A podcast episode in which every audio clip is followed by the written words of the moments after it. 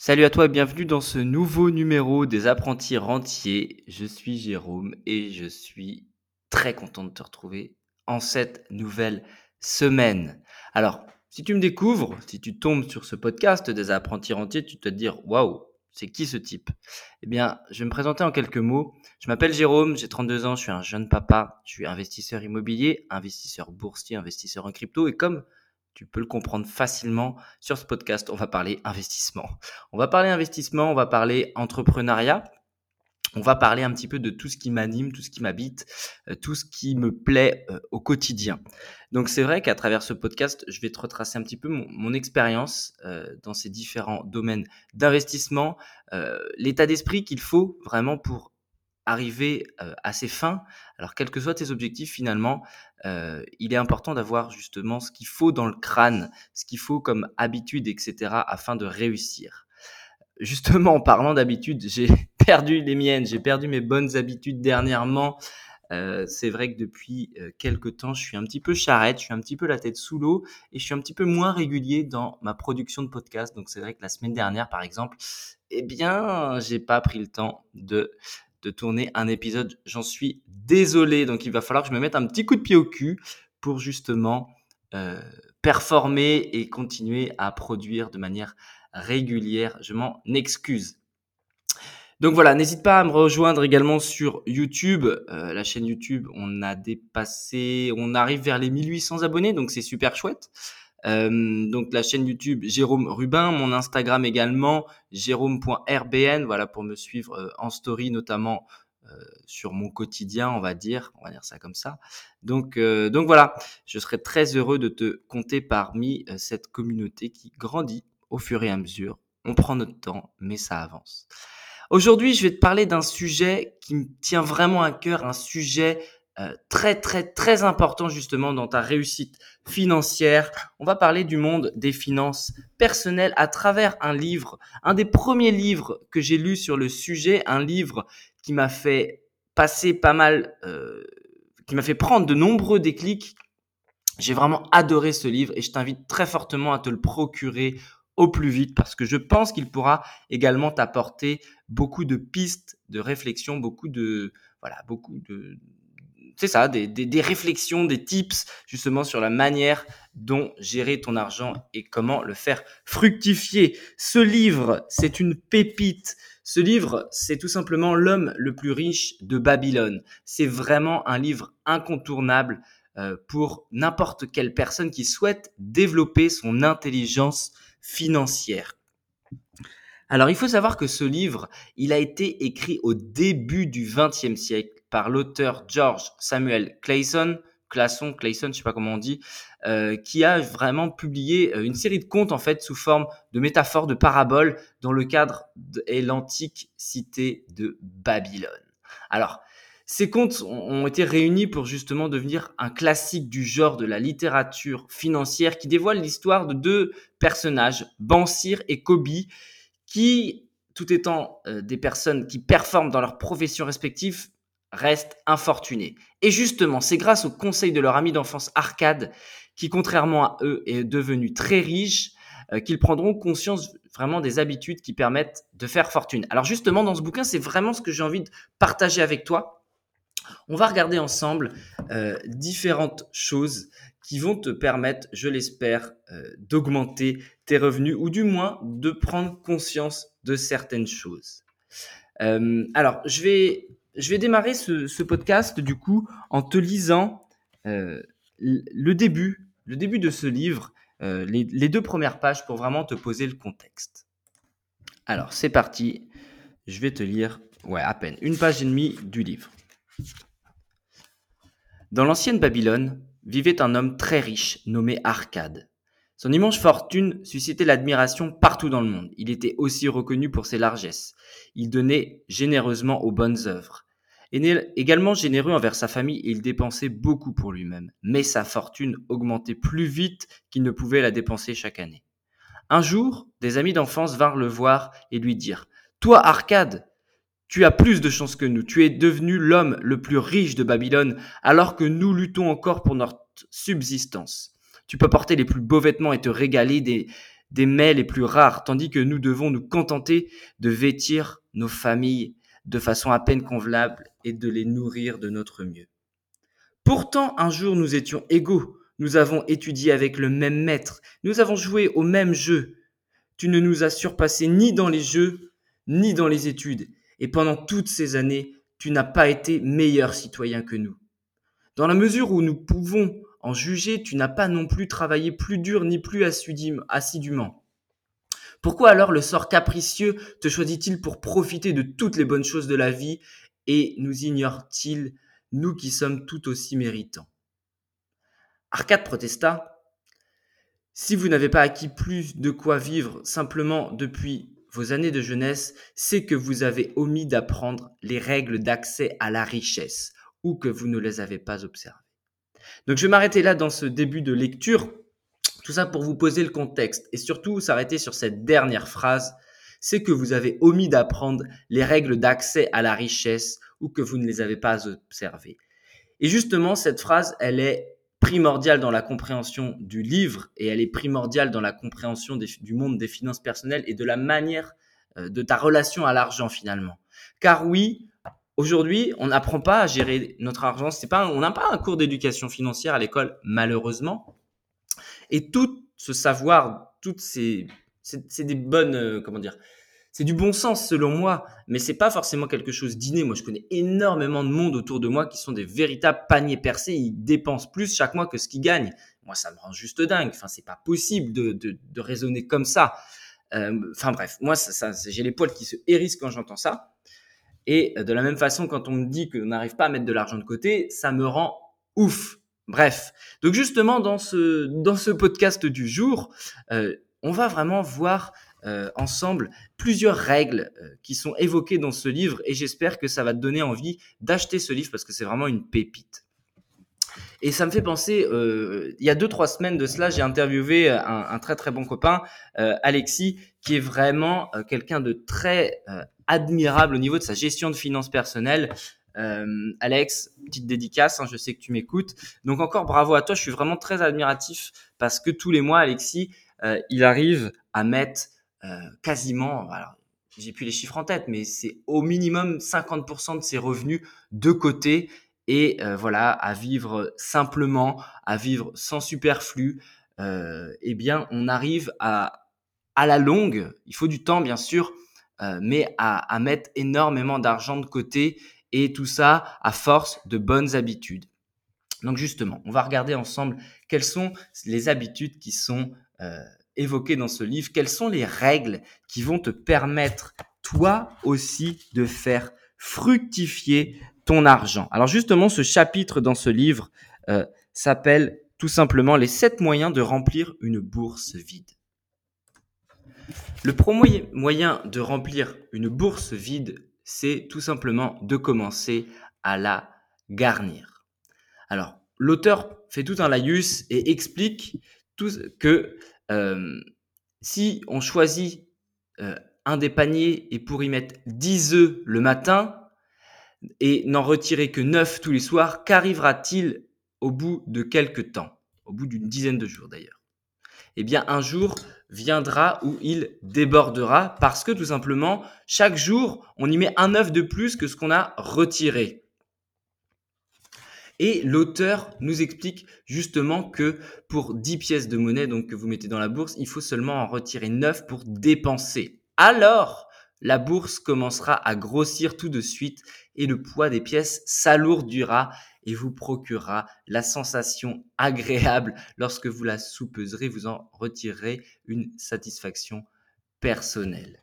Donc voilà la première règle qui est évoquée dans le livre, c'est tout simplement le fait de ne pour 10 pièces que vous récoltez, n'en dépenser que 9. Donc bien sûr, à chaque fois, il y a des métaphores dans le livre. Ce qu'il faut retenir, c'est que quand tu vas gagner, on va prendre en euros, 1000 euros, eh ben, tu vas n'en dépenser que 900. Donc, ne jamais dépenser euh, tout l'argent que vous gagnez. C'est vraiment le premier moyen de commencer à euh, tendre vers la richesse. C'est commencer à garnir sa bourse, ne pas tout dépenser. Donc ça, c'est quelque chose d'extrêmement puissant. Euh, ne soyez pas des, des paniers percés, pardon. Ayez conscience que l'argent qu'on gagne, c'est quelque chose qui demande de l'effort, qui demande du travail, qui demande de l'énergie. Donc ne gaspillez pas tout, gardez-en de côté. Le deuxième moyen de tendre vers la richesse, le deuxième moyen donc euh, de remplir une bourse vide, c'est tout simplement de contrôler ses dépenses. Alors ça c'est pareil, c'est quelque chose d'extrêmement important de bien gérer, euh, bah, de comprendre surtout euh, là où va son argent, quelles sont ses dépenses fixes, ses coûts variables, ses charges fixes, etc. Qu'est-ce qu'il y a de nécessaire, qu'est-ce qu'il y a de pas nécessaire, qu'est-ce qui est une pulsion, qu'est-ce qui est un voilà, une envie soudaine? Et donc dans le livre, euh, il, il, est, il, prend l'exemple euh, que le fait que les dépenses dites obligatoires augmentent toujours en proportion de nos revenus, à moins que nous ne soyons pas d'accord. Ne confondez pas dépenses obligatoires avec désir. Chacun de vous et de votre famille ont plus de désirs que vos gains ne peuvent satisfaire. Vous dépensez donc vos gains pour satisfaire ces désirs à l'intérieur dans une certaine limite. Il ne vous reste, il vous reste beaucoup de désirs insatisfaits. Donc, ce qu'il faut comprendre là-dedans, c'est que il faut il faut vraiment étudier attentivement les habitudes de notre vie. Voilà, où, vont les dépenses. Ainsi, on, va vraiment découvrir que la plupart des dépenses acceptées comme obligatoires, qu'on se dit, bah voilà, c'est indispensable, peuvent être réduites ou éliminées. Votre devise, c'est vraiment maintenant, ça doit être d'apprécier 100% de la valeur d'une pièce dépensée. Et ça, c'est quelque chose d'extrêmement puissant quand on le comprend, parce que euh, je prends l'exemple du, du shopping, le shopping des, voilà, vous, vous, vous baladez en ville, vous vous arrêtez devant une vitrine, vous vous dites Ah, c'est trop beau, j'achète. Bam, tu viens de dépenser 30, 40, 50, peut-être même plus. Alors que en début de journée, tu n'avais pas prévu de dépenser cet argent. Et donc, il faut vraiment que l'argent que tu dépenses soit apprécié. Voilà, que ta devise, ce soit d'apprécier à 100% la valeur de ce que tu dépenses. C'est pour ça qu'il est important d'établir un budget de dépenses obligatoire et ne touchez pas au dixième qui va faire grossir votre bourse. C'est ce qu'on a vu dans la première règle. Laissez-le euh, être votre grand désir, votre quête globale et continuez à travailler selon votre budget et adapter vos besoins. Donc ça, c'était la deuxième règle, le deuxième moyen. Donc, le troisième moyen, c'est tout simplement, ce qu'il explique dans le livre, c'est faire fructifier votre or. Donc, voilà, votre or, votre argent. Donc, le chapitre, cette partie-là commence par voilà votre fortune qui s'accumule. Vous vous êtes discipliné à laisser de côté le dixième de vos gains. Vous avez contrôlé vos dépenses pour protéger votre or qui s'accumule. Maintenant, nous allons examiner les moyens de le mettre au travail de manière qu'il augmente. Alors, comment faire pour justement faire travailler son argent? C'est extrêmement important et je dirais que c'est peut-être la notion, le, fait, enfin, cet aspect-là, c'est ce, ce qui va faire exploser vos revenus. C'est tout simplement mettre son argent au travail. C'est important de se dire ça. Comment notre argent peut travailler à notre place. Et donc, l'auteur nous explique euh, là que, que son premier investissement profitable fut un prêt qu'il fit. Alors, dans le livre, c'est un, un marchand de boucliers qu'une fois par an, ce marchand de boucliers achetait de lourdes cargaisons de bronze importées des mers lointaines qu'il utilisait justement pour fabriquer des armes. Mais, faute de capitaux suffisants pour payer les marchands, il empruntait de ceux qui avaient des surplus d'argent. Donc il remboursait à chaque fois ses emprunts et en plus, il euh, reversait un bon intérêt après la vente de ses boucliers justement euh, d'argent. Et donc là, ce qu'il faut comprendre, c'est que il faut mettre son argent au travail, que euh, l'argent dont vous disposez, s'il est euh, sur un compte qui ne rapporte rien, et là l'auteur nous prend l'exemple que euh, la richesse d'un homme ne se compte pas aux pièces qu'il transporte dans sa bourse, donc on s'en fout finalement de ce qu'il y a sur son compte en banque, mais elle se trouve dans le revenu qu'il a battu et le ruisseau d'or qui coule continuellement dans sa fortune et qui le garde et la garde toujours bien en point. C'est ce que tout homme désire. c'est ce que chacun de vous désire. Un revenu qui continue de rapporter que vous soyez au travail ou en voyage. Cette notion-là, elle est extrêmement puissante. C'est cette fameuse notion de revenu passif. Donc, tu as certainement entendu parler. Les revenus passifs, ce sont des revenus euh, qui tombent, des revenus qui sont décorrélés, décorrélés pardon, de ton temps de travail. Donc, ça, va être, euh, ça peut être quoi? Du dividende avec la bourse, ça peut être des loyers qui tombent si tu investis dans l'immobilier. Et cette notion, elle est importante. Ça peut être des, obligations, enfin des obligations. L'idée, c'est justement de faire travailler, de se constituer un capital d'argent que tu vas ensuite mettre au travail qui va lui-même te rapporter euh, de l'argent. Donc troisième leçon à retenir, faire travailler, faire fructifier son or. La quatrième leçon, le quatrième moyen, c'est de protéger vos trésors contre la perte. Alors, et j'aime beaucoup la métaphore, l'auteur nous dit, la malchance est une cible brillante. L'or contenu dans une bourse doit être gardé avec fermeté, sinon il disparaît. Ainsi, il est sage de mettre en sécurité les petites sommes d'abord et d'apprendre à les protéger avant que les dieux nous en confient de plus grandes. Donc, toujours savoir comment, comment gérer un petit peu d'argent avant euh, de pouvoir en gérer beaucoup. Donc si tu es quelqu'un de rigoureux avec pas beaucoup d'argent, si tu sais bien gérer le peu d'argent que tu as, normalement ça devrait très bien se passer euh, le jour où tu auras euh, beaucoup plus d'argent. L'auteur nous dit, chaque possesseur d'or est tenté par les occasions qui se présentent de réaliser, de réaliser de larges sommes en investissant dans n'importe quel projet attirant. Souvent, des amis ou des parents impatients font de tels investissements et cette attitude influent sur nous. Alors là, c'est clair, c'est clair. Aujourd'hui, encore plus, tu vois, ce, livre-là, c'est dingue. Ça a été écrit au début du 20e et c'est on ne peut plus d'actualité. Combien de fois aujourd'hui sur Internet, tu vois des pubs devenir riche en 30 jours, euh, euh, les trucs de robots de trading, euh, enfin, toutes ces arnaques-là, toutes ces choses qui te promettent mondes et merveilles, qui te promettent des résultats rapides, de devenir riche sans effort en peu de temps. Et finalement, c'est ce que l'auteur nous dit, ce sont des baisses couillons. Il faut que tu apprennes justement à, euh, à éviter cela.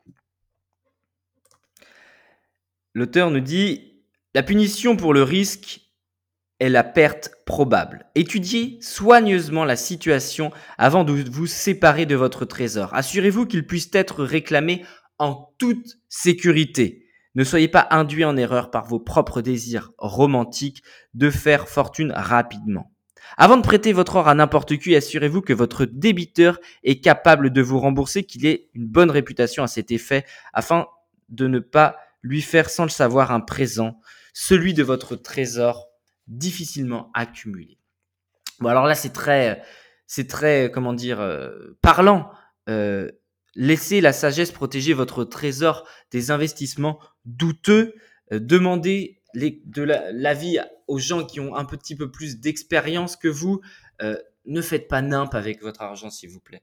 Vous mettez, vous vous tuez à la tâche en gagner. N'allez pas succomber aux sirènes de quelque chose qui brille pour euh, justement espérer gagner rapidement de l'argent et finalement tomber dans un piège, une arnaque comme il en existe des centaines ou des milliers autour de vous. Ayez de la jugeote. Voilà. Si c'est facile, c'est qu'il y a un piège. Moi, c'est ce que je me dis. Euh, c'est vrai que quand j'ai commencé l'investissement, je voyais tous ces machins de trading. C'est alléchant. Tu vois des profits, des retours sur investissement monstrueux. Monstrueux, monstrueux. Et tu te dis, ah ouais, ça a l'air quand même vachement bien. Et finalement, j'y suis jamais allé. Et heureusement, parce que parce que j'y crois pas en fait. J'y crois pas une seule seconde. Pour moi, c'est qu'un leurre, c'est un baisse couillon. Alors peut-être que je me trompe, mais voilà, moi je préfère m'en tenir à des choses euh, sur les que je comprends, que je maîtrise euh, et, voilà, et sur lesquelles je sais que il faut un minimum de réflexion euh, et de connaissance afin de pouvoir faire fructifier son argent. Sinon, j'y crois pas. Alors le cinquième moyen évoqué dans le livre, c'est le fait de alors Très exactement, c'est faites de votre propriété un investissement rentable. Alors, donc là, on a le parallèle avec l'investissement immobilier. Euh, euh, et, l'auteur nous, nous, écrit Un trop grand nombre de citoyens de Babylone élèvent leurs familles dans les quartiers malfamés. Ils payent aux propriétaires exigeants des loyers très élevés pour des pièces où leurs épouses n'ont même pas l'espace pour cultiver les fleurs qui réjouissent pourtant le cœur des femmes et où les enfants n'ont pas, n'ont pas d'endroit pour jouer sinon dans les sentiers mal propres.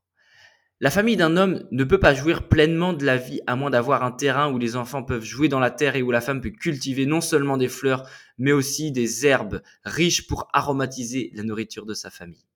Donc, important là de justement posséder euh, son, son chez-soi. Alors, on va le mettre en parallèle avec l'investissement immobilier. C'est vrai qu'on a tendance à dire que pour investir dans le locatif euh, et se développer des revenus passifs, il faut dans la mesure du possible, ne pas être propriétaire de sa résidence principale. Dans la mesure où, euh, quand on achète sa résidence principale, on a tendance à aller au taquet de son endettement et du coup à se bloquer sur des investissements futurs. Bien sûr, si tu habites euh, ou si tu as des très gros revenus et tu ne vas pas du tout au taquet de ta capacité d'emprunt et de ton taux d'endettement, pas de souci sur le fait de posséder euh, sa propre maison. Donc voilà, l'auteur déjà, il y a près d'un siècle de cela, nous expliquer l'importance justement euh, de posséder de plein droit une propriété de valeur avec pour seul paiement euh, que la taxe foncière, euh, la taxe du roi comme il l'appelle dans, le, dans le livre. Et, voilà, et ne pas avoir de, compte à rendre et de, de, loyer à verser à un tiers. donc très important. Le sixième moyen, évoqué, c'est assurez-vous un revenu pour l'avenir. La vie de l'homme se déroule de l'enfance jusqu'à la vieillesse. C'est le sentier de la vie et pas un homme ne peut en dévier à moins que les dieux ne l'appellent prématurément dans le monde de l'au-delà. Il appartient donc à l'homme de prévoir un revenu convenable pour les jours à venir où il ne sera plus jeune et de préparer sa famille pour ce temps où il ne sera plus là ou pour la réconforter et subvenir à ses, besoins. Alors là, clairement, de quoi on parle? On parle, le parallèle, il est tout fait avec le système de retraite, avec euh, le fait de ne plus être en capacité de travailler. Euh, voilà, le fait, ça peut être, la, vie peut basculer d'un moment à un autre. Euh, on peut avoir un accident, on peut décéder, on peut laisser sa famille sur la paille et sa famille dans le caca, dans la mouise, si on n'a pas anticipé les choses. Et moi, c'est vrai que c'est quelque chose qui est extrêmement important pour moi euh, de me dire, bon bah voilà, euh, je construis mon avenir, je bâtis euh, mon avenir. Comme ça, si il m'arrive un malheur, ou alors ce que je me souhaite pas bien sûr, mais dans 30, 40 ans, 50 ans, parce que clairement le système de retraite en France, je n'y crois pas une seule seconde pour notre génération. je, je, pense vraiment qu'on est sur une génération bâtarde, nous, nous trentenaires ou des gens à la vingtaine, et que la retraite, il faut pas, il faut pas y compter, qu'il faut vraiment bâtir euh, sa, propre sécurité financière pour l'avenir et donc euh, anticiper cela. Donc c'est quelque chose qui a été évoqué également dans ce livre. Il y a près d'un siècle de cela, de prévoyer de prévoir pardon des revenus pour plus tard pour assurer la protection de sa famille. Donc ça peut être le cas encore une fois avec des investissements immobiliers, avec des investissements boursiers donc, euh, cette notion-là, elle est extrêmement importante de prévoir l'avenir, de ne pas simplement raisonner à l'instant présent et d'avoir un coup d'avance, d'avoir, euh, ben voilà, de, de, se dire, on va vivre 30, 40, 50, 60 ans de plus. Euh, le jour où je serai plus capable de travailler et de bien gagner ma vie, qu'est-ce qui va prendre le relais? Quel mécanisme va pouvoir prendre le relais? Et si aujourd'hui tu n'anticipes pas cela, si tu ne mets pas des actions en place, si euh, tu ne passes pas à l'action, à investir ton argent, à faire travailler ton argent, eh bien, tu te tires une balle dans le pied et c'est quelque chose, voilà, il y a un siècle de ça, l'auteur en avait déjà conscience. Le septième moyen, et c'est le dernier moyen qu'on va voir ensemble pour apprendre à garnir une bourse, c'est d'augmenter votre habilité à acquérir des biens. Alors, l'auteur nous explique euh, un petit peu. Alors, je vais vous évoquer, vous allez me dire, vous allez réfléchir, et je pense que ça va forcément vous faire penser à quelque chose. Le désir doit précéder l'accomplissement. vos désirs doivent être forts et bien établis. Des vagues de, de désirs ne sont que de faibles souhaits. Le seul désir d'être riche n'a aucune valeur. Un homme qui désire cinq pièces d'or est animé d'un désir tangible qu'il peut s'empresser de réaliser. Une fois qu'il a renforcé son désir des cinq pièces d'or dans le but déterminé de les mettre en sûreté, il peut trouver des moyens semblables d'obtenir dix pièces d'or, puis vingt pièces, et plus tard un millier, et voilà qu'il est devenu riche. En apprenant à se fixer un petit désir bien défini, il s'est enchaîné à s'en déterminer un plus grand. C'est le processus par lequel les fortunes s'édifient. On acquiert d'abord de petites sommes, puis des grosses sommes plus importantes. Voilà comment un homme apprend et devient ensuite plus habile. Donc là, ce que l'auteur nous dit, c'est que les désirs initiaux, ils doivent être définis clairement, ils doivent être petits, palpables. Donc là, c'est typiquement euh, ce qu'on appelle euh, la méthode Kaizen. La méthode Kaizen, c'est la méthode des petits pas. Pour un grand objectif, en avoir, le décomposer en, en petits objectifs. Parce que les petits objectifs sont faciles à atteindre et que l'enchaînement de petits objectifs, ça nous mène à accomplir de grandes choses. Donc ça doit être petit et défini clairement. C'est c'est pas juste je veux être riche, c'est OK, on s'en fout. C'est pas être riche, la richesse c'est c'est très variable en fonction des gens, c'est tu veux combien? Tu veux combien? 100 000, 200 000, 500 000, 1 million? Voilà. Et euh, c'est extrêmement important de, de, prendre conscience de cela et de se dire, euh, de définir clairement, de marquer. Ce que je t'invite à faire, c'est tu peux très bien te marquer sur ton frigo, sur tes chiottes, peu, importe où, l'argent que tu veux dans telle année avec une date butoir et de mettre en place justement des actions pour atteindre cet objectif. Mais commence d'abord, tu as ton objectif global et commence par te fixer de, ça peut être, euh, voilà, tu peux te dire, bah, je, veux 300 euros de revenus passifs euh, en plus à la fin de l'année démerde-toi pour trouver un moyen d'obtenir 300 euros en plus à la fin de l'année. Et dans ce septième moyen, il nous parle également de la puissance de la connaissance. Que plus tu as de connaissances, plus tu peux gagner d'argent. L'homme qui cherche à apprendre dans son métier sera largement récompensé. S'il est artisan, il peut aller expérimenter des méthodes et connaître des outils plus perfectionnés. S'il travaille euh, en loi ou en médecine, il peut consulter ou échanger avec des confrères. S'il négocie, il peut continuellement aller chercher des marchandises de meilleure qualité qu'il peut vendre à moindre prix. Le septième donc moyen et le dernier moyen de faire fructifier consiste donc à cultiver ses facultés intellectuelles, à étudier et à devenir plus sage, plus instruit, à agir en se respectant soi-même.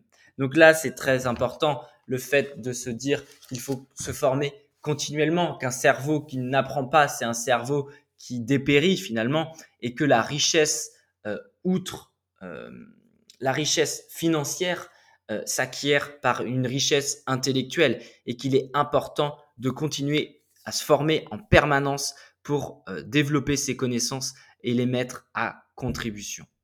Donc voilà, j'ai fait le tour un petit peu de ce que je voulais te partager dans ce livre. Bien sûr, ce n'est qu'une infime partie de tout le bouquin, mais j'espère que ça t'a plu, j'espère que tu as euh, pu euh, toucher un petit peu du doigt la, puissance de ce livre et la puissance de bien gérer ses, finances personnelles et de comprendre les mécanismes surtout liés à l'argent. Donc c'en est tout pour ce podcast des débuts de semaine. N'hésite pas vraiment, s'il te plaît, à me mettre un petit commentaire une note 5 étoiles également sur Apple Podcast. C'est, le moyen le plus facile pour moi de, référencer ce podcast et de, le, faire connaître au plus de gens possible. Donc voilà, vraiment, si ça t'a plu, euh, n'hésite pas également à venir me mettre euh, un, petit, commentaire en privé là sur Instagram. Ça me fait toujours plaisir quand j'ai des retours sur le podcast parce que ça montre que bah voilà, il y a, de l'intérêt et que ça vous sert. Voilà, le but du jeu, c'est c'est vraiment de, de, partager ensemble et d'avancer ensemble. Et c'est vrai que moi, les finances personnelles, à partir du moment où j'en ai vraiment compris euh, toute la puissance et que j'ai mis les choses en place, bien sûr, il suffit pas juste de comprendre, il faut mettre en place. Eh bien, c'est quelque chose d'extrêmement puissant. Donc, je te souhaite une excellente semaine. Euh, je te dis À la semaine prochaine. Porte-toi bien. Rejoins-moi sur Instagram. Rejoins-moi sur YouTube. Et puis, je te dis à très très vite. Bisous, bisous. Ciao, ciao.